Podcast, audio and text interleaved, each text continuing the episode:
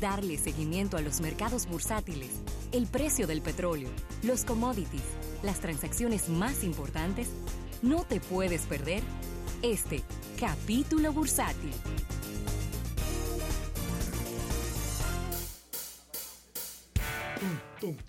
Bien, señores, vamos a agradecer este capítulo bursátil a nuestros amigos del Banco Popular. Banco Popular a tu lado siempre. Y mira qué interesante, Rafael, este, este dato que estamos eh, recibiendo aquí, donde la exportación de varillas aportó a la República Dominicana unos 112 millones de dólares en el 2018. Eh, aparentemente, y bueno, hay que decir, eh, aquí hay, había dos fabricantes de varillas, ahora tenemos uno, porque hubo una, una, una fusión. Pero en algún momento yo recuerdo que se eh, traían varillas de otros países Ah, sí. de Latinoamérica cuando no era suficiente la producción local para llenar toda la demanda. Y pasó de 77.8 millones en el 2017 a 112.4, un crecimiento absoluto de 36, 34.6 millones, un 44.4% según las estadísticas de la Dirección General de Aduanas. Principal socio comercial al que le exportamos varilla, es lógico pensar que es Haití, unos 51 millones de dólares. Eh, luego, en el segundo lugar está Puerto Rico, 28 millones de dólares. Ya en una muy pequeña proporción, Antigua y Barbuda, 3.4 millones de dólares. Islas Vírgenes estadounidenses, 2.8 millones de dólares. Y Santa Lucía, con 1.3 millones de dólares en exportaciones de varilla. Me encanta esto porque siempre hemos hablado aquí en el programa de que nosotros, como país en donde producimos muchos bienes y servicios, tenemos que convertirnos en suplidor de todo el Caribe. Sí. Y fíjate cómo Puerto Rico, Antigua y Barbuda, Islas Vírgenes, Santa Lucía. Yo sé que hay otros fabricantes eh, en la región, sobre todo en Centroamérica, que también compiten en el tema de precio, pero eh, hay que ver ahí un poco la disponibilidad, la cercanía Sí. y demás. Pero 44% de crecimiento de las exportaciones de varilla, lo cual nos convierte en una, vamos a decir, en un jugador importante en toda la región del Caribe. Importante esto, siempre hemos abrazado la idea en este espacio almuerzo de negocios del aumento de las exportaciones, Carlos, ya que esto coloca en perspectiva eh, de balance a la balanza de pago, valga la redundancia en la, en, en la frase, Sí, ese equilibrio Ese entre lo que compramos y lo que vendemos. por supuesto, y esto ayuda bastante a- al tema de los dólares también. Y qué bueno que escuchamos noticias de aumentos de exportación en rubros donde en décadas pasadas no éramos tradicionalmente competitivos Claro. y ahora estamos con Sí, porque los fabricantes locales lo que hacían era prácticamente llenar la demanda local, pero ahora llenan la demanda local y además están exportando. Lo que no es una buena noticia cuidado. es que la inversión extranjera directa en la República Dominicana cayó casi un 30% durante el 2018. Wow. Sí, señor.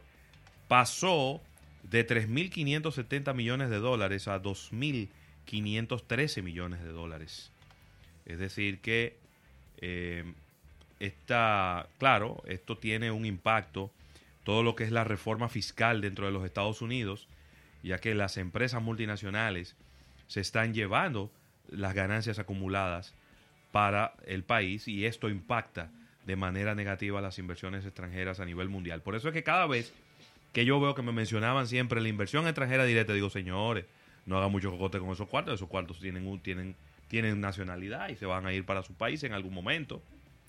Y eso es lo que Es- está ocurriendo ahora. Mira cómo ha caído un tiene- 30%. Tiene muchísima razón.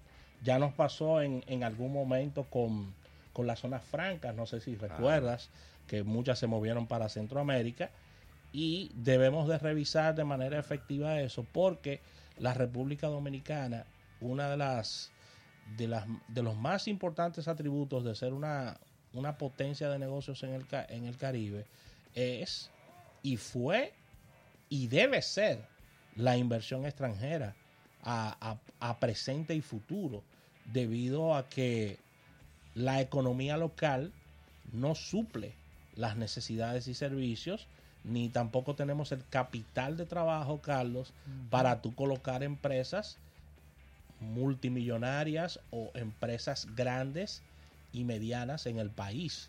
Nosotros somos un- un- una isla llena de emprendedores, llena de personas con pequeños negocios, pero ya cuando hablamos de importantes corporaciones, necesitamos, por supuesto, la inversión extranjera. Lo que sucede también es que sigue, y, y ahí nosotros caímos bastante en el, en el tema de doing business, en la parte de competencia, debido a que todavía siguen las, eh, las aseveraciones a nivel eh, mundial de que nosotros no tenemos reglas claras de juego en la República Dominicana en la parte de comercio, que somos muy variantes, cambiamos de un día hacia otro la- la- la- la- las reglas de juego y esto genera mucha incertidumbre dentro de la dentro del marco de la inversión extranjera. Hay un breaking news. ¿Cómo?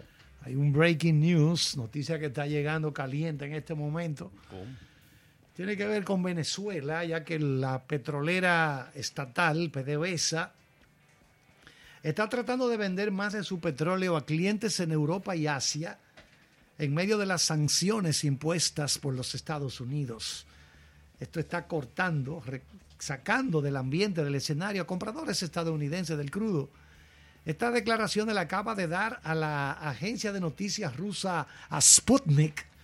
¿Cómo que se llama? Sputnik se llama Ese no, es, agencia. ese no es el nombre del, del, del primer El satélite. primer satélite que tiraron los soviéticos. sí. Sí. Oye, pero Ravelo está duro en historia. Pero ven acá. Duro, duro. Pero, Ravelo. Sí, sí, Ah, sí. Todo lo que tiene que ver con ciencia, Ravelo es un duro. Los Bueno, factores. Bueno, pues un oficial importante, un, un ministro del petróleo venezolano, leal a Nicolás Maduro, hablando con la agencia de noticias rusa Sputnik, eso se acaba de publicar, lo tenemos aquí con carácter de exclusividad, dijo, sí, estamos enfrentando nuevas sanciones ilegales de Estados Unidos. Estábamos exportando cerca de 500 mil barriles por día hacia territorio estadounidense. Ahora PDVSA va a redirigir, va a cambiar la ruta y esos 500 barriles de, de ba- de ba- de petróleo por día que se vendían en el mercado estadounidense irán a otros clientes en Europa y Asia, dijo Ronnie Romero, que es consejero técnico de PDVSA y del Ministerio de Petróleo de Venezuela, así como de la- el representante nacional de Venezuela ante la OPEP, hablando con esta agencia de noticias, que por cierto, hay 7 millones de barriles de crudo venezolano que están en el Golfo Pérsico. ¿En Oye, dónde? Sí, 7 millones de barriles En el de Golfo Pérsico. venezolano. No, perdón, el Golfo de México, quiero decir. Ah, el Golfo de. México, sí. Hay tanqueros, tanqueros que llevan en sus barrigas, en sus vientres, unos 7 millones de barriles de crudo pesado, crudo pesado de Venezuela, Sí, sí. y están en el Golfo de México esperando que se aclare la situación de esta nación suramericana. Pero ¿y qué, A- están- a ¿y qué veces- están haciendo? ¿Viendo televisión? Parece ahí? que sí, porque ¿Eh? están los barcos. Viendo Netflix, los barcos. Sí, ¿qué- tenemos algo que nos envía Reuters. ¿Eh? ¿Cómo? Con, con carácter de exclusividad. Dice que los barcos están tranquilos ahí en el Golfo de México. Parece que ellos están esperando a ver si, si se resuelve algo. Es el reporte que tienen Reuters. Hay preocupaciones por el asunto de las sanciones que prohíben a compradores estadounidenses adquirir este commodity, Ay. esta mercancía directamente de, a PDVSA. Están pagando para que sea transferido, oigan esto, eh, o sea, están tratando de hacer un rejuego como a través de otros países. Ay, ay, ay. Pero esa es la situación. 7 millones de barriles de crudo venezolano en el Golfo de México esperando que se aclare la situación, a ver si finalmente se permite que este impasse que hay entre Washington y Caracas con relación. Bueno, vámonos con los precios del petróleo, Ravelo. Ay, sí, por favor. Vamos arriba. El, el crudo West Texas ha subido 43 centavos en el día de hoy, colocándose a 54 dólares con 9 centavos. Dios mío. 54 dólares con 9 centavos. El Bren, el Bren, el crudo, Bren, 62 dólares 71 centavos, subiendo 73 centavos en el día de hoy. Y la canasta de la OPEP lo tiene en 62 dólares con 7 centavos. Está caro. Un descenso de 25 centavos en lo que se llama la canasta de la OPEP. Esa es la situación. Nosotros, nosotros ta- tasamos con el West Texas. West Texas. El West Texas, sí. Esa es la situación. Eh, en, vamos a darle un vistazo a los mercados. Bajito, eh, baja los sí, mercados bursátiles. Ligeramente, pero a la baja al final. Así es, sí. en La, ahora mismo el Dow Jones ha bajado apenas un 0.04%. Se ubica en 25.402 unidades. El Nasdaq ha descendido un 0.37% para ubicarse. ¿Cómo? Pero eso es la voz, eso Sí, es desde, no, el, pi- eh, no, eso desde- es desde el piso de Wall de- Street. Para que lo sepan, desde el piso están mandando desde el piso la con carácter de ¿Y exclusividad. por qué que todo se mandan corriendo con unos papeles en la Bueno, lo que mano? pasa es que hay que darle rápido porque otra gente te puede tumbar eso. ¿Eh? Por ejemplo, cuando se filmó la película Trading Places, ¿Cuál película? Trading Places. Vamos a ver si nos llama el actor de la película. ahora Ah. ¿Se cayó? Ah, no, se cayó. bueno. 809-539-8850. Cuando se hizo la película que se filmó en la en el piso de la bolsa de valores allá que estaba Eddie Murphy y Dan Aykroyd. Ay, qué, qué, qué dúo, ¿eh? No, no, con la dirección de nuestro hermano John Landis. Muy bueno. Tremendo, John Landis. Él fue el que hizo Colegio de Animales, Sí, sí. National Lampoons, National- National House. Él hizo también An American Werewolf in London. Ay, buenísimo. Hombre lobo en. Londres. En Londres, sí. También hizo, porque es muy. Ah, oh, Blues Brothers. Blues Brothers Blues con el fallecido John Belushi. John Belushi, sí. Pero tú viste la película Esa es buena, Blues Brothers. Adiós, mi hermano. Trading Places. Ahí se ve el lío que hay con los dos viejos que creyeron que tenían la información sobre los cítricos, la venta futuro. Había un tipo raro, un mafioso ahí que les le inyectaba la información antes de que ocurriera. Sí, sí, sí, sí. Y mándate el maletín de cuarto.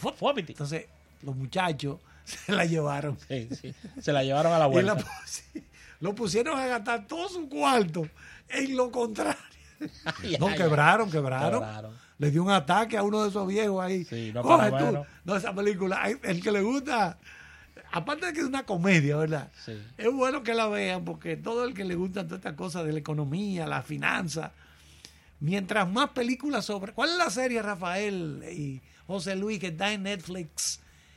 ¿Cómo que se Billionaires. Esa, Billionaires. Billionaires. Billionaires. Esa es buena que la Buenísima, vean. yo la vi. Esa serie tienen que verla para que ustedes vean cómo las intríngulis Billionaires. de, esa- de esas interioridades que hay en ese mundo de, de la- de las inversiones. Muy bien. Usted puede darse un balazo. ¿eh? Fácilmente. Acuérdense que cuando se produjo el crack, Sí. se cayó en 1928, 29, hubo gente que llegaba a los hoteles de Nueva York. Sí, por favor, dame una habitación del piso 20 hacia arriba. Perdón, que yo tengo una del 12. No, no, no, son muy bajitos. Dame uno que el 37. Que del 12 yo puedo quedar vivo. Sí, ¿para qué? Para yo mismo dejarme caer de allá. Carlos, ¿cuál es la conversación en el metro de Nueva York de, de, de estos muchachos que trabajan en Wall Street? de sobre, Hola, Rafael, so- ¿cómo, cómo está tu úlcera? Y, sí, y Rafael, más o menos bien, pero... ¿Y la presión arterial tuya, Carlos? Digo, bueno, está... ¿Cuántos días tú tienes sin dormir? a 200. A 200. No, no, ese... Oye, tra- No, ¿Eh? entonces tú ves que... Sí, pero se meten medio millón de dólares. Sí, ¿eh? ah, Pero es para los médicos. No, te pueden, pueden dar un palo. Sí, sí, Pueden sí. dar un palo porque en la película, antes de entrar al piso ya, a comenzar a... Dame cuatro mil. Sí, sí, esa sí, bulla sí. que se arma Compro, ahí. vendo, compro, vendo. Está un tipo orinando ahí en el baño.